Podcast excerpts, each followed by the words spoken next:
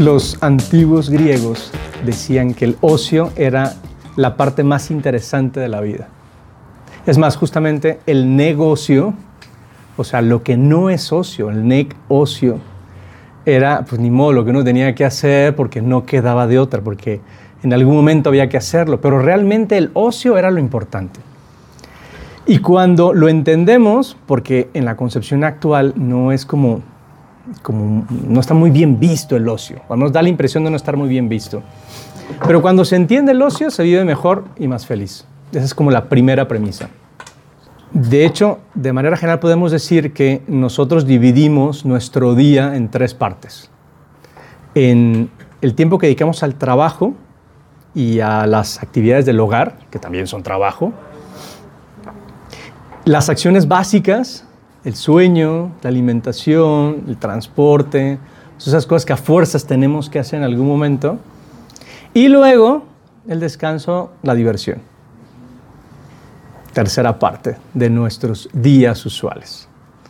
Es decir, un tiempo dedicado al esfuerzo, otra a las actividades obligatorias y una más al tiempo de ocio, que eso es nuestro tema del día de hoy. Ahora es curioso porque la gente de manera ordinaria está pensando de qué forma utilizar sus vacaciones, su fin de semana, los puentes, ¿no? O sea, es como que la gente trabaja para descansar, cuando tendría que ser al revés. Ahorita nos vamos a meter en ese tema porque el descanso lo veremos a profundidad en una siguiente ocasión. Pero muchas veces lo que sucede es que precisamente ese tiempo de vacaciones de fin de semana queda en tierra de nadie y muchas veces lo que hacemos es llenarlo de alternativas sin descubrir el sentido de lo que hago y de lo que quiero hacer en ese tiempo de ocio. Porque aprovechar mi tiempo es mucho más que dejar pasar el rato.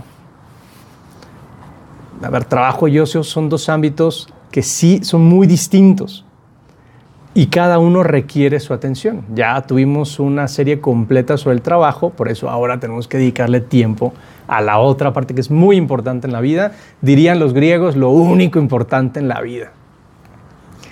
Parafraseando a José Luis Aranguren, todo el mundo está capacitado para abandonarse a la ociosidad, pero no todo el mundo está preparado para elegir el ocio, para hacer del ocio una ocupación gratificante y digna. Porque, porque elegir qué voy a hacer con mi tiempo libre requiere preparación y aprendizaje. Por lo tanto, formación. O sea, no es cualquier cosa el ocio, no es cualquier cosa. Y esa es una de las tesis del día de hoy. No es cualquier cosa, no es nada más dejar pasar el tiempo. No se trata tampoco de llenarse de actividades, sino de saber elegir. Y, a ver, yo creo que todo el mundo valora mucho su tiempo de, de ocio, porque es, porque es mío, porque es de mi propiedad y porque a todo el mundo le molesta que, otros quieran organizar o controlar mi tiempo libre. Además, actualmente la oferta de, esparcimiento ha crecido muchísimo. O sea, tenemos mucho que hacer. Si lo piensas, no nos toca a nosotros, ¿no? Pero no sé, en tiempos de nuestros abuelos, de nuestros bisabuelos, siglo XIX para atrás, qué podían hacer en su tiempo libre? O sea, era poco, en realidad era poco, había que inventarse cosas. Actualmente, entre tantas series y tantas, tantos eventos sociales y no solo sociales, culturales, etc., hay mucho, mucho por hacer. Y, y, entonces depende de mi estilo, de mis gustos, qué hago en mi tiempo libre. En algunas ocasiones parece que esto depende sobre todo del nivel económico que uno tenga, ¿no? Y eso puede dar más opciones. Me parece que no es cierto cualquiera se puede entretener con cosas. Por eso, aprender a descansar y a divertirse es tan importante como aprender a trabajar. Y es curioso que en la escuela, en la universidad, no nos enseñen eso. Sobre todo se dedican a, lo segundo, a enseñarnos a, a trabajar. Pero también para lo otro hace falta que yo sepa cómo. Pero entonces, ¿qué es el ocio? A ver, eh, la noción de ocio estaba un poquito contaminada, ¿eh? porque usualmente lo unimos, ya lo dice en ese momento, a la ociosidad.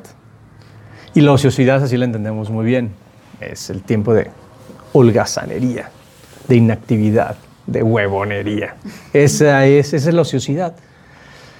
En cambio, el tiempo de ocio es el tiempo libre, el tiempo donde realizo actividades que no son obligatorias, donde no hay compromisos y que, y esta es una característica básica, me reportan un gozo. O sea, me da gusto hacerlo. Si no me da gusto, no es ocio. Si me encanta lavar los trastes, pero lo hago obligatorio, ya no es ocio. Si me encanta mi trabajo, pero tengo que hacerlo, entonces ya no es ocio. Sacar el perro a pasear puede ser ocio, pero si lo tengo que hacer de manera obligatoria, ya no lo es, por más que me dé gusto. Es decir, es un tiempo para que yo haga lo que tenga ganas de hacer, lo que me venga en gana, lo que me guste hacer. Es una experiencia que tiene que ser necesariamente gratificante.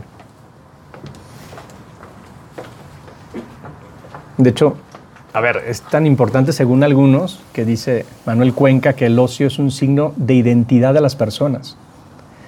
Y es curioso porque la mayoría de la gente cuando habla de sí misma habla de a lo que se dedica. Y entonces uno plantea, no, yo, yo hablo de mí mismo como educador, yo otro habla como ingeniero, y algunos ya luego le unen la parte bonita, ¿no? Yo soy un hombre casado, yo tengo tantos hijos.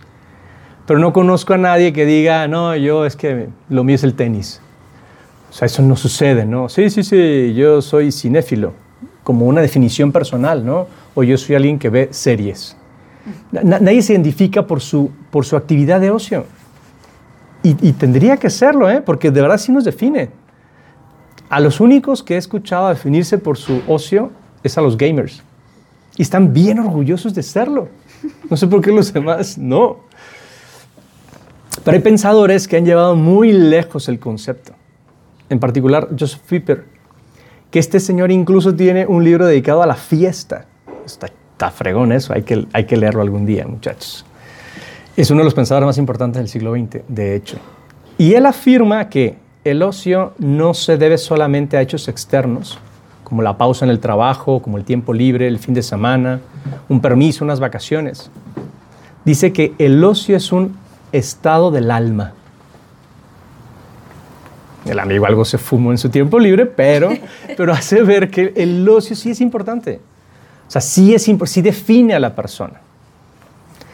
A ver, es curioso, yo no sé si lo sabían, pero incluso es un derecho humano. O sea, está contemplado en la Declaración Universal de los Derechos Humanos.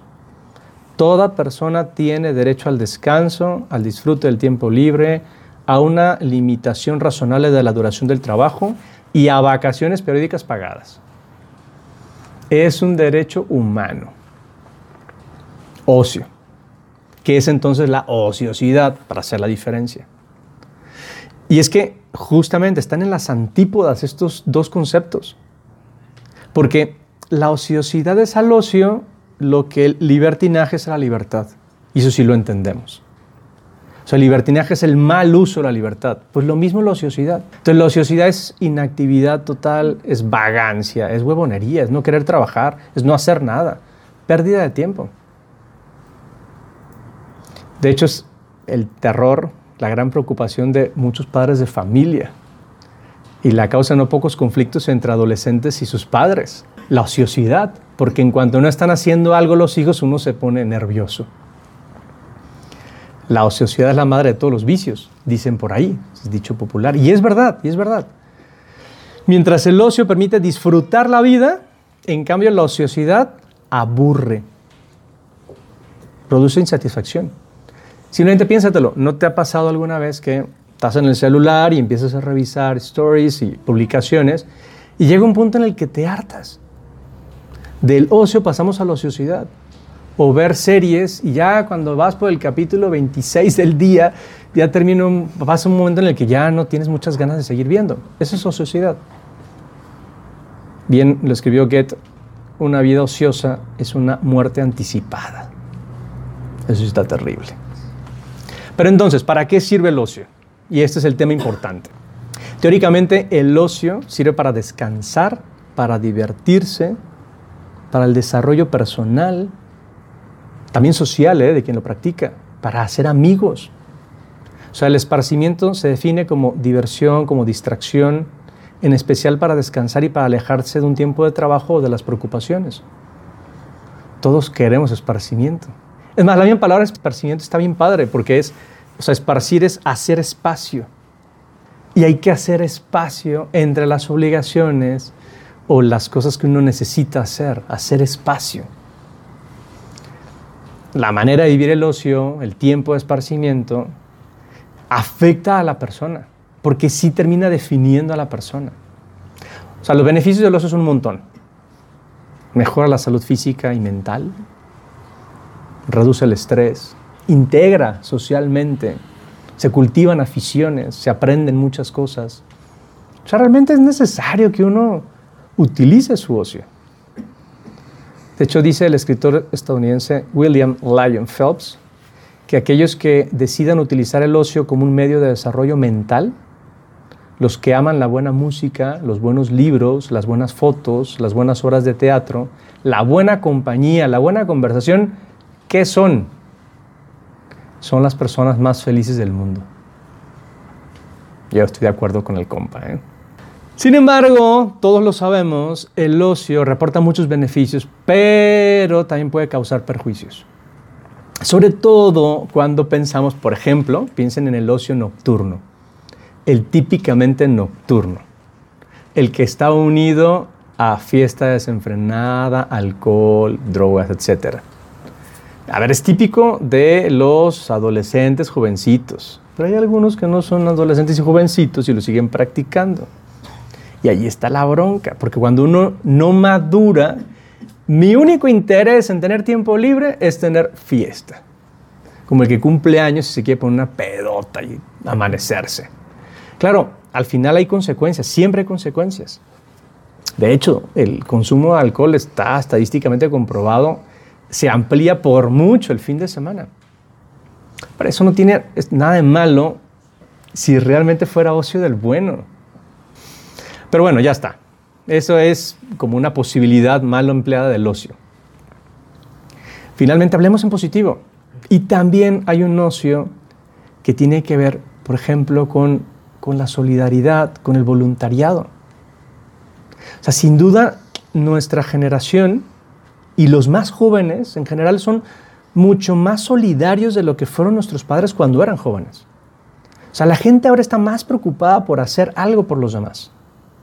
Y son muchos los que dedican buena parte de su tiempo libre a actividades de solidaridad y de voluntariado. Es una manera de vivir el ocio de manera altruista. Y ese tipo de ocio está basado en la ayuda, en la entrega desinteresada a los demás. Simplemente por ganas de ayudar, sin ningún afán lucrativo, sin ninguna recompensa. Y eso está bien padre, porque es una manera también de vivir el ocio. Entonces, el esparcimiento bien pensado, bien planeado, reporta además de un gusto tremendo muchos otros beneficios, ya lo decíamos, pero los quiero repetir. Me da salud, me hace sabio, me ayuda a conocer culturas, a interactuar con otras personas, a cultivar la vida sobrenatural, porque también el que usa bien su ocio reza, tiene trato con Dios. Y sobre todo a hacer amigos. Y es bien padre utilizar mi tiempo de ocio para hacer amigos. Eso lo afirma con rotundidad San Bernardo de Claraval. Los ocios del sabio son asuntos importantes. Yo deseo que todos los aquí presentes seamos sabios. Que nuestro ocio sea importante, sean cosas interesantes, que valgan la pena. En resumen, el tiempo libre, el esparcimiento, tiene una doble connotación, descanso y diversión y es una tercera parte de nuestra actividad diaria. Tal vez no en tiempo, porque tal vez le dedicamos más tiempo al trabajo y a las actividades obligatorias que al ocio. Pero no puede ser simplemente tiempo perdido, horas que pasan sin sentido. No. Por lo tanto, yo te planteo dos retos. Número uno, que hagas un análisis de tu tiempo libre. ¿Cómo lo estás empleando actualmente? ¿A qué haces en tu tiempo libre? ¿A qué te dedicas con él? ¿Lo pierdes? ¿Lo dejas pasar? ¿O tienes hobbies, pasatiempos, que el, el nombre no me gusta nada porque no es un pasar el tiempo. O sea, ¿qué haces con él? Lo primero yo creo que tendría que ser eso. Haz un análisis, que tengas claro qué es lo que está sucediendo. Y entonces que decidas cómo usarlo, en qué te quieres entretener, qué necesitas para pasarla bien, para crecer personalmente, para pensar en los demás, para provocar ese gozo de quien está a gusto con su vida. Yo te animo a pensarlo y a sacar unas consecuencias que te sirvan para pasarla muy bien en ese tercio de la vida que es tan importante. Bueno, bueno, he hablado demasiado. Ahora te toca a ti.